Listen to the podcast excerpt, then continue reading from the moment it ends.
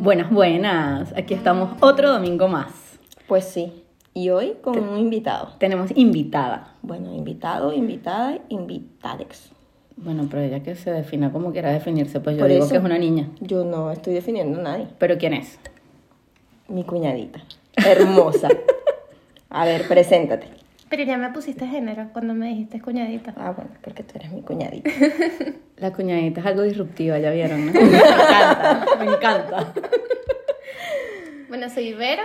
Conozco a, a Leo desde hace seis años, cinco años más o menos. Y, y a Oma la conozco muy poquito. Nos hemos encontrado en, en instancias donde compartimos con Leo. En cumpleaños. Muy puntuales. Cada, cada cumpleaños de, de la negra o del negro. o del negro, exacto. Bienvenida, Vero. Gracias. Un gusto tenerte acá como invitada. Gracias, gracias, gracias. Eh, hemos hecho este capítulo porque Vero quiere hacer una pregunta. Ok, le quiero hacer una pregunta a Oma. Ok, el capítulo lo voy a hablar yo sola. O No, no, no, no. O no. Pero vas a ser la primera en responder, capaz. Quiero que sepan que tengo miedo. Tengo miedo, tengo miedo. Oma, ¿estás lista para morirte mañana? Fuck. Ay, no sé. Quiero que sepas que no pienso en el futuro. Ok, Tampoco pienso cuando me vaya a morir. ok. Pero si, si hoy alguien te dijera, un médico obviamente, porque no te lo voy a decir yo, eh, Omaira, estás muy cerca del punto donde vas a partir, ya sea lo que creas, otro plano, o Ya se, te acabó el tiempo. Ajá. Ajá, y cuando dices que si estoy lista, ¿te refieres a que creo haber hecho todas las cosas que quiero o porque mentalmente dices sí? Estás, no sé, o sea... Creo que no. O sea, que estás preparada para morir. No. Para enfrentar la muerte. Es que, a ver, si pienso en la muerte, como que ya, yo me morí, chao, el que la tiene que enfrentar más bien es el que queda acá. Pero Pero igual ese que... previo de saber que Claro, vas a morir, Porque no es igual que te den un infarto y ya. claro, ya creo fue. que no. No, no estoy y de hecho me hiciste la pregunta y me generó mucha ansiedad. ok. Sí, o sea, me generó así como un susto demasiado grande en el estómago. Y estamos hablando de una persona que se supone maneja la muerte desde otro punto de vista. Claro, la manejo de otro punto de vista, pero igual él, a ver, si lo vemos en el contexto de hoy un doctor te dice te queda tanto tiempo de vida, te genera ansiedad. ¿Y ¿Por qué me genera ansiedad? Ansiedad de cómo decírselo a tus seres queridos que sabes vas a- van a sufrir Puedes no durante. decírselo. Puedo no decírselo, sí. Este. Y sería un acto de amor porque no los hace sufrir. O no. O no. O no. Pero. Porque bueno. los preparas, pues. Pero puedes no enfrentarte a esa emoción de decírselo a tus seres queridos. Claro, yo creo que eh, ese acto, desde mi punto de vista, Ajá. ojo, es más por ti Claro. y por, por querer no quizás que ellos sufran. Porque capaz, si yo lo veo desde, desde mi punto de vista, yo les dijera para prepararlos y que cuando pase, ya ellos estén al tanto y hayan asimilado eso y decirle, mira, toma mi muerte como... Yo más, más sea- que hacerlo para que se preparen, lo haría para que disfrutemos el tiempo que me queda. Pero es mañana. Bueno, este día que me queda y esta noche no duermo, pero... O no se lo dices y simplemente pasó, pero igual con la intención de mi parte de haberlos disfrutado y que queden con un bonito recuerdo, por así decirlo, porque yo no voy a recordar nada. Y si partimos, o sea, o si me baso en la reencarnación, igual en la otra vida no voy a saber qué hice en esta. Entonces, Y te puedes reencontrar con ellos igual. claro, Entonces voy un poco más a la raíz. Y esta es una pregunta para, para las tres, para conocernos un poco más en, en el episodio. ¿Qué piensas de la muerte? la ya no tú como muriéndote tú, Gracias. sino como la muerte conceptualmente. Quiero que sepan que el ejercicio fue un ejercicio shock. Este, Primero, me encanta, no la muerte, el tema, porque es un tema que no hemos hablado y este Es que a mí no se me no se me dificulta hablar porque me gusta pues. Eh, creo que la muerte es transformación. Soy partidaria de que ahí somos almas que reencarnamos y que en esta vida estamos eh, porque no hemos aprendido lo suficiente y no nos hemos convertido en luz. Y en algún punto te vas a encontrar de nuevo con todas las personas que te hacen transformar o que te van a ayudar a evolucionar. Entonces, creo que no se acaba en un mañana te mueres, sino que simplemente es una transformación y puedes nacer, sí, pasado, en, otra, en otro cuerpo o dentro de 10 años, no lo sé. Ok. En este minuto veo la muerte así. Ok. ¿Y tú, Leo? Yo veo la muerte como una etapa más. Eh, o sea, es como el ciclo de vida. Pienso que hay vida después de la vida, o sea, a algún otro plano vamos y estamos, y como dijiste tú, eh, creo en la reencarnación y que decidimos venir a, esta, a este plano, a esta vida como ser humano, a experimentar y aprender cosas eh, quizás que ya hemos vivido, pero a desarrollarnos más como seres humanos para lograr quizás un nivel de conciencia más elevado que nuestra alma pactó. O sea, yo, yo creo que todo lo que vivimos en esta vida o en esta experiencia humana, lo pactamos. Pactamos hasta los papás de los que vamos a nacer. Eh, yo a la fecha, a mis 32 años, no he, tenido solamente una muerte, o sea, he, he, vivido una muerte de un ser querido. Y ha sido la, a mi abuela por parte de mamá. Y fue cuando tenía 5 o 6 años. Y me acuerdo que yo era muy unida con mi abuela, con mi nona, y mi mamá no quiso decirme cuando murió. Y yo me enteré por, o sea, fue como que por una amiga de mis tíos, pero es que tu nona se murió. Y yo recuerdo de niña que fue como un choque, que cómo era posible que mi mamá no me había dicho que mi, que mi abuela se había muerto. Y después de grande, yo lloraba a mi nona de grande. Y mi mamá me dijo que ella no me dijo nada para que yo no sufriera. Y, y no me llevó al velorio ni al entierro para que yo recordara a mi nona de viva. Y yo aprendí, o sea, yo crecí como con eso. Yo no veo, voy a entierros ni a funerales y si voy no veo a los muertos. O sea, no veo dentro de la urna. Y después de grande, yo siento que el tema de la muerte a nosotros, como, digamos, como papás o como seres humanos, no nos toca, no nos gusta tocar el tema.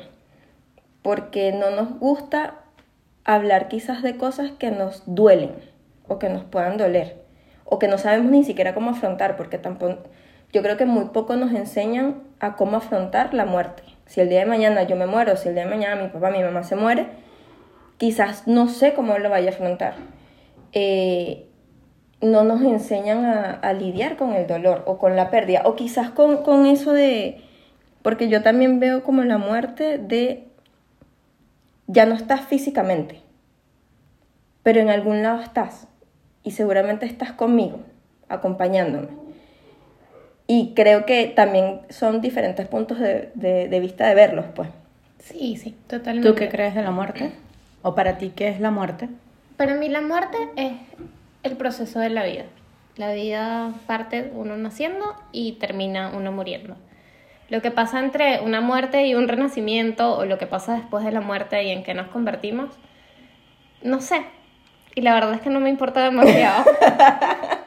como yo creo que, como dice Leo, eh, como sociedad no hablamos de este tema. No le enseñamos a los niños que es parte de la vida morir. Creo que lo deberíamos hablar más, porque todos vamos a morir, como todos nacemos. Por eso me parece un tema bien interesante y es como uno de los temas que vamos a hablar, porque también voy a participar otro domingo más en otra charla. Eh, pero yo creo que es interesante como ver la muerte y asimilarla de que en algún momento vamos a dejar de estar vivos, vamos a dejar de respirar en este cuerpo y lo que sea que pase son creencias, porque hasta ahora no hay ningún hecho que, claro. que nos diga qué es lo que pase, Entonces, es- está interesante. Yo conocí, he, he tenido muchos episodios cercanos de muerte desde pequeña. Mi padre se murió cuando yo era niña y afortunadamente antes de que eso pasara, eh, mi madrina me enseñó mucho de la muerte, lo cual es algo muy raro, porque como a los cuatro años, este es mi recuerdo, quizás las cosas pasaron diferentes, pero como cuatro años, eh, mi madrina me decía, Ana Verónica, yo quiero que tú sepas que todos nos vamos a morir.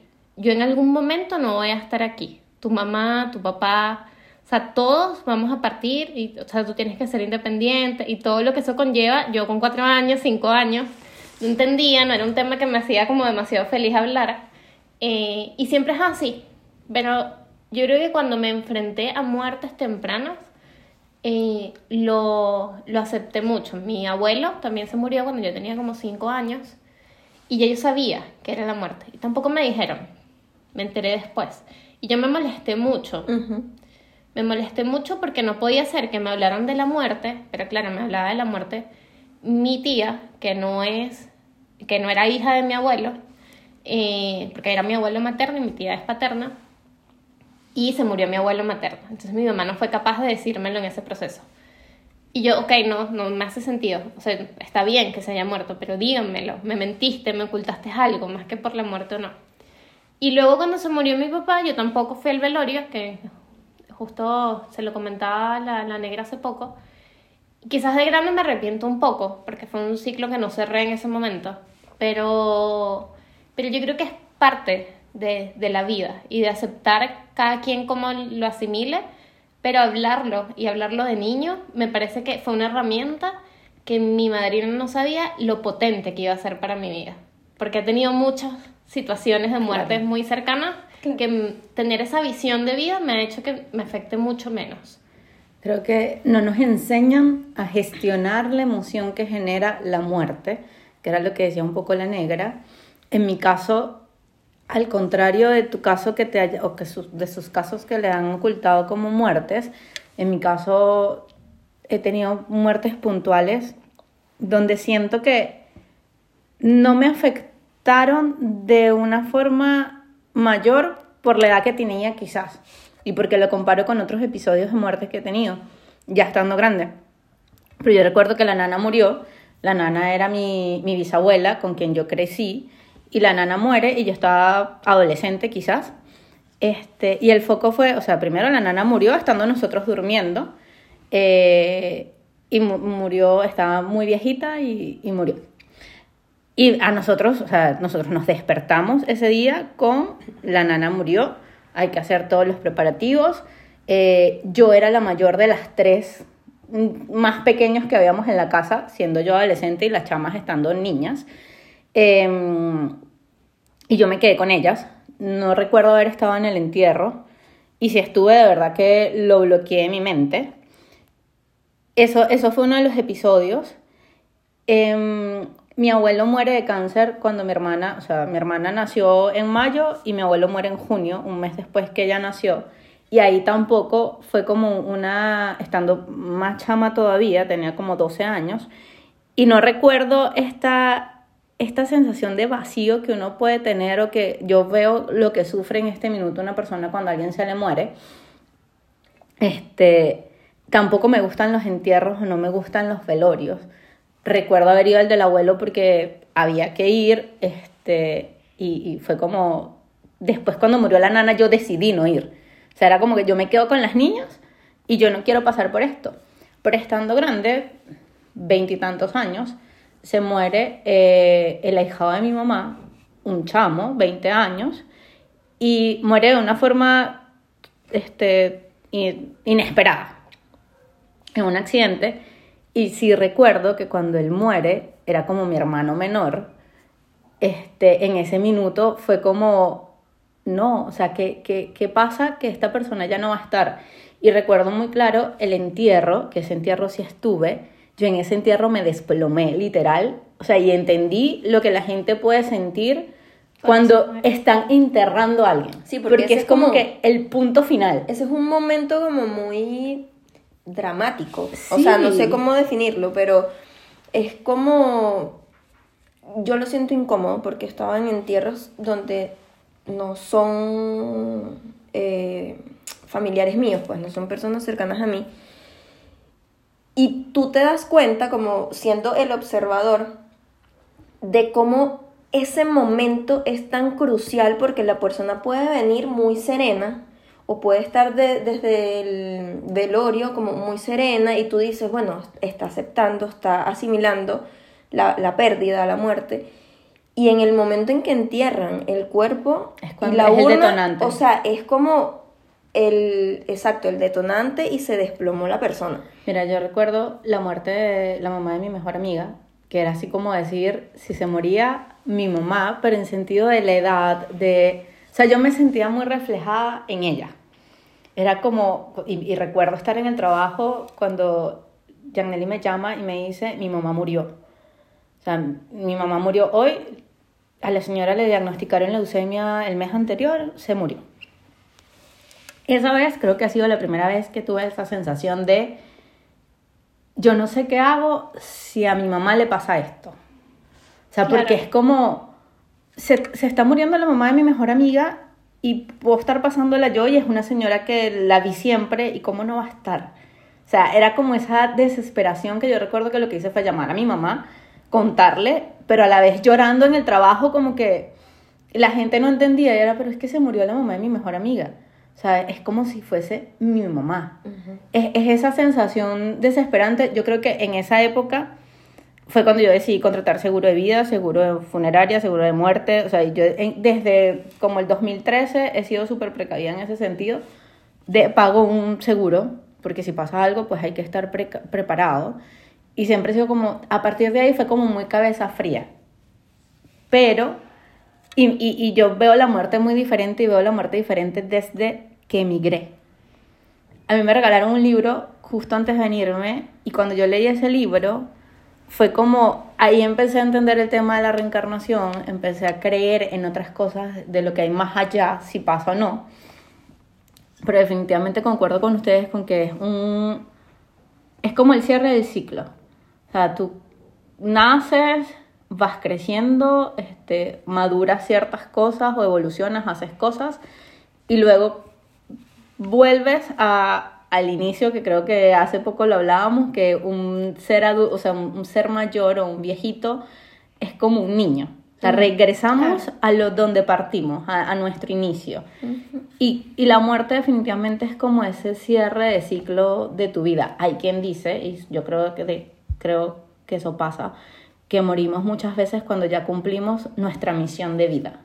Cuando ya alcanzamos todo lo que dijimos que íbamos a alcanzar en esta vida. Claro, Como evolucionar. todo lo que pactaste, todo lo que, en el caso de que vengamos de más allá. Ahora, no les pasa, porque a mí me ha pasado, y esto va con el tema de, de quizás cómo nos relacionamos con la muerte y con el dolor del otro. Eh, o sea, a mí, a mí me cuesta ser empático con una persona que ha perdido a alguien. ¿A qué me refiero con esto? O sea, eh, a mí me cuesta saber qué decir en ese momento. Por eso digo como que me cuesta ser empático, porque la verdad es que nunca voy a sentir el dolor del otro. Claro. O sea, puedo imaginarlo, pero la verdad es que no voy a saber realmente cuál es su dolor, cuál es su pérdida, cómo lo está viviendo y cómo lo está sintiendo él. Y eso a mí me quedó mucho así como que en la cabeza, porque una vez yo le pregunté a mi mamá así como que se había muerto alguien, no me acuerdo quién exactamente, eh, de una amiga o un amigo mío, no sé. Y yo, y yo le decía a mi mamá, pero es que, ¿qué le digo?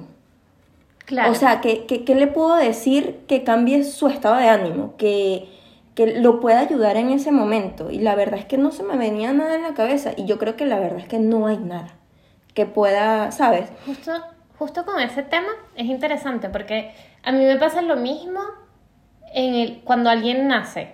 ok. Porque es un momento como que tú no quieres, primero, estorbar. Exacto. Tú quieres estar de soporte. Que la otra persona sepa que estás ahí. Si te Exactamente. necesita, estoy ahí.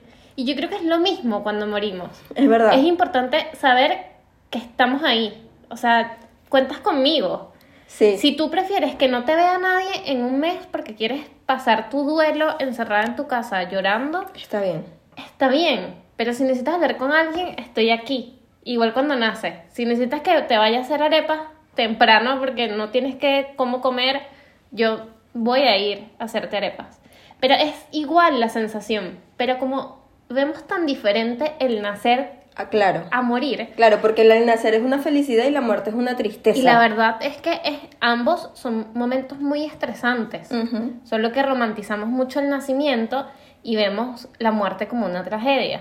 Y lo cual yo creo que ambos son momentos como concluyentes, Claro. momentos como Claro de, mucho, de mucho muchas apoyo. emociones, sí, y muchas emociones del proceso. O sea, Sí. una madre se transforma cuando, más que todas las madres primerizas, que al menos es mi círculo que está siendo madre primeriza, así que no tengo muchas experiencias con madres de segundo, segundo bebé, pero claro, es como un momento difícil. El segundo se cría solo. Claro, si yo soy segunda. Sí.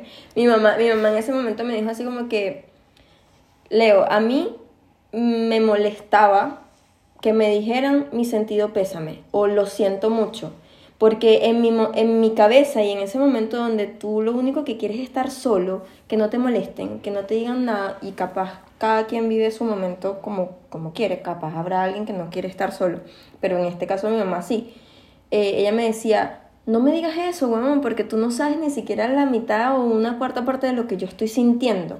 No era tu mamá, no era tu hermana, no era la persona que está en la urna, no era parte de tu vida. Y eso a mí me quedó muy marcado.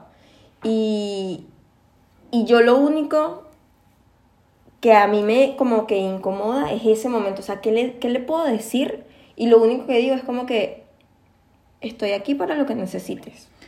A mí, O sea, me pasa, a mí me pasa lo mismo. Me parece como que el, el tema del sentido pésame lo siento. O sea, no lo siento cuando se dice. Exactamente. Entonces no me transmite nada, entonces no lo digo. Suelo decir, o sea, como tú empezaste la conversación de no sé qué se dice o no, no puedo sentir lo que tú estás sintiendo, tal cual yo lo digo.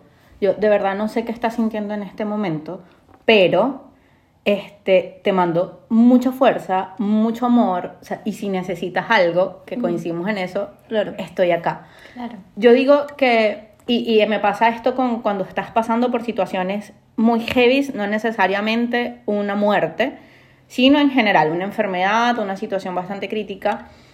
Eh, yo soy partidaria que, que la gente sepa que estamos ahí. O sea, no sé, tengo gente en el entorno que le pasa algo y es como, no sé si escribirle porque le voy a molestar.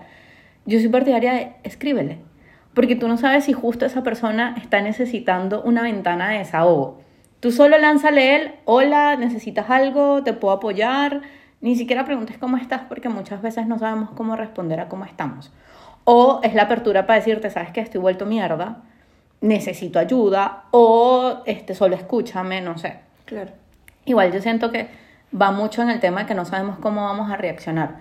Yo últimamente, no sé, a mi entorno le he dicho, ojalá si paso por una situación, saber que están ahí. O sea, saber que no estoy sola. Yo sé que no estoy sola, pero nunca está de más que la otra persona te dé su apoyo. Se O, sea, haga- o te diga, coño, estoy acá. O sea... Se pronuncie, pues. Exacto. Así tú no los quieras porque quieres estar en un momento de soledad por un mes, porque también lo he pensado. No sé, a mí me pasa que a veces... eh, no- mi mamá le dio COVID. Y mi mente se fue al, extre al peor extremo como que, ¿sabes qué? ¿Y si muere qué pasa? Y Claro. sí, y lo pienso. Y, y es como, ajá, se muere, ¿qué pasa? ¿Y, y qué pasaría en ti? O sea, pe- ¿pedirías ayuda? ¿Te encerrarías? Eh, aparte de solucionar, porque tienes que solucionar todo lo que hay después de la muerte de una persona, el entierro, la cremación, Sí, lo sí, que sea. Esa, parte logística, hijo de puta, porque tú no tienes cabeza para hacer eso. Y lo tienes que hacer porque eres la familia cercana. Y por lo general es que después que pasa todo ese proceso es que caes en cuenta de todo y empiezas a procesar. También, también. Como Claro. que después de ese rush, ese, ese peak, es que caes en cuenta de todo lo que está pasando. Cuando a los días no recibes el mensaje o cuando a los días no puedes hablar con la persona o lo que sea. Yo creo que justo es importante hablar cómo asumir, cómo, cómo vemos la muerte como en el proceso.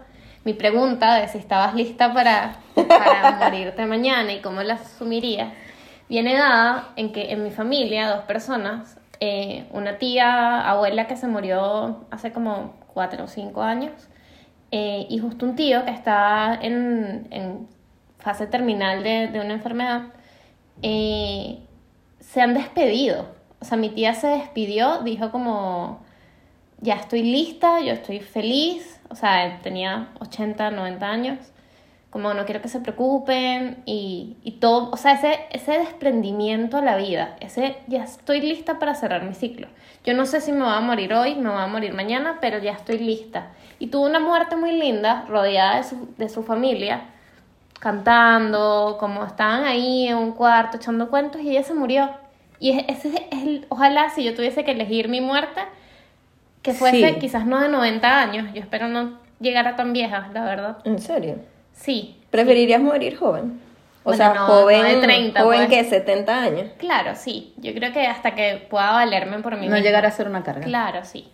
Eh, pero estar lista para, para partir. Ojalá que a mí la muerte me toque y yo pueda asumir que está llegando ese momento y poder despedirme, poder tranquilizar a mis seres queridos y, y ya, dejar que fluya. Y eso es, a mí me parece un acto súper valiente y difícil. Eso muy es un difícil. acto de desprendimiento arrechísimo, implica muchas cosas y además yo siento que aparte de ese desprendimiento de la persona que está muriendo, también los que quedamos tenemos que entender que debemos soltar el egoísmo Totalmente. por no querer sentir un dolor cuando una persona está falleciendo. En el caso de, no sé, pongo el caso de la gente que está enferma hace mucho tiempo y está sufriendo.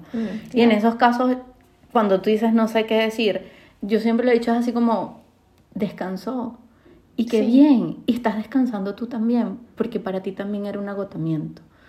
Este, yo siento que ese tema de desprendimiento es muy fuerte. Yo recuerdo, y de las cosas que recuerdo cuando murió el abuelo, mi abuela y mi bisabuela no murieron delante de ningún familiar de sangre.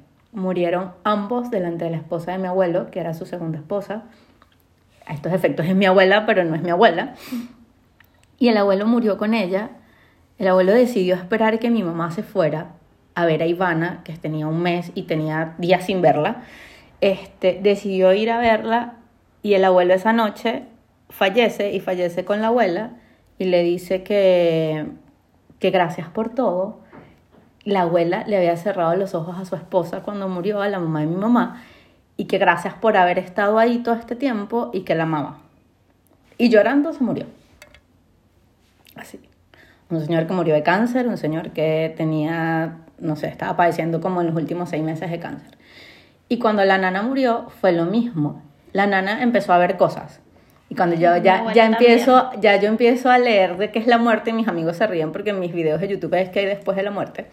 Este, es como, tú, tú, dicen que hay un momento en el que la gente sabe que va a morir porque segrega una, una sustancia en el cerebro que ya sabe que se va a morir y depende también como de tu nivel de conciencia y empiezas a ver cosas. Claro, mi abuela también deliró como... Y lo puedes ver, lo, te puede pasar un mes antes como te puede pasar el día de la muerte. Claro. Y la abuela empezó a ver, la nana empezó a ver a su hija muerta, a mi abuelo, a su esposo, una cantidad de gente decía que veía ángeles. Y nosotros pensábamos que estaba loca. Hace poco cuando yo veo estos videos, y de hecho se lo comenté a mi mamá y a mi tía, dije, la nana no estaba loca. La nana estaba, o sea, la nana estaba ubicada y sabía que iba a morir. Y la Estaba nana muriéndose. también, claro, y la nana también fue como, se despidió esa noche. Esa noche fue como, chao, vayan a dormir, yo me quedo acá con Eden, Eden se va a quedar conmigo dentro de sus locuras y su poca cordura que ya tenía en los últimos días. Era como, o sea, yo siento que ellas, ellos no quisieron hacer pasar a sus hijos por verlos morir y por eso murieron con otra persona que igual se sentían en una zona de comodidad o de tranquilidad. Sí, sí. Es, es, es muy increíble como, como hay muertes tan lindas. Sí. Yo creo que esas personas que como que sufren una enfermedad mu- por mucho tiempo y, y ya llegan a un punto donde su cuerpo físico ya pues no da para más, eh, saben cuándo van a morir. Y porque yo he escuchado cuentos de personas que están mal, pero hasta que no ven, no sé, al, al hijo menor o a la hermana, o al hermano que tenían 20 años sin ver, algo así, no mueren. Eh, no sé, yo creo que todos en algún punto, cuando estamos, o sea, si pasamos por esa, como por esa situación, debes saber o debes tener como esa sensación, ese presentimiento de que ya a mí no me queda mucho tiempo, pues. Claro, sí, y, y yo creo que va, va de eso de, de si lo vemos como un proceso de evolución, hace mucho sentido, de que evoluciones y estés listo y que aceptes, bueno, lo aceptes o no, lo sepas, que va a llegar ese momento. Claro. Y bueno, ahí va a, a, a decir qué tan, qué tan listo estás o no, en, si lo aceptas. Y, y ojalá lo aceptemos todo. Quiero como terminar este, este capítulo eh, haciendo esa retrospectiva nosotros mismos, esa introspección, viendo si estamos listos para aceptar ese momento, si, si, si estamos, cómo vemos la muerte. Queremos seguir viéndolo como algo trágico. Claro, ¿cómo la procesamos? ¿Cómo Claro. la manejamos? ¿Qué es para nosotros? Así que yo, en vez de las chicas, los invito a comentar el Instagram y que nos compartan cómo, que, cómo lo ven y cómo lo quisieran ver, porque no siempre vemos las cosas como lo queremos ver. Exactamente. Y es muy interesante. Ojalá este capítulo les haya dejado como ese, ese insight, sí, de ver cómo, tra- cómo manejamos la muerte y, y qué haríamos. A mí me dejó pensando si efectivamente me despediría de, mi, de mis seres queridos sabiendo que mañana va a morir y, y doy un sí. O sea, sí. Si yo sé que va a morir y me puedo despedir de la gente, lo hago. Sí, yo también. Y creo que le diría así como que hagan una rumba por mí y me siembran en un árbol, que crezca un arbolito, una cosa así. Claro, sí. Sí, e- e- eso que estás tocando y qué malo que lo estoy retomando en este minuto que habíamos cerrado, pero sí, yo siento que la- a los muertos no deberíamos llorarlos, sino permitir que ellos se vayan porque su alma se va de una forma más tranquila cuando no hay tanto drama de por medio, sino que los dejamos ir. Claro. Bueno, pero ese tema de, de después de la muerte y todo lo que conlleva eso puede ser otro episodio. Muy bien. Muy bien, me Contigo. gusta. ¿Conmigo o sin mí? No sé. Bye. Y esto fue Estamos viéndonos, una conversación y diferentes puntos de vista. Recuerda que si te gustó este capítulo puedes seguirnos, darle like y compartir. Bye.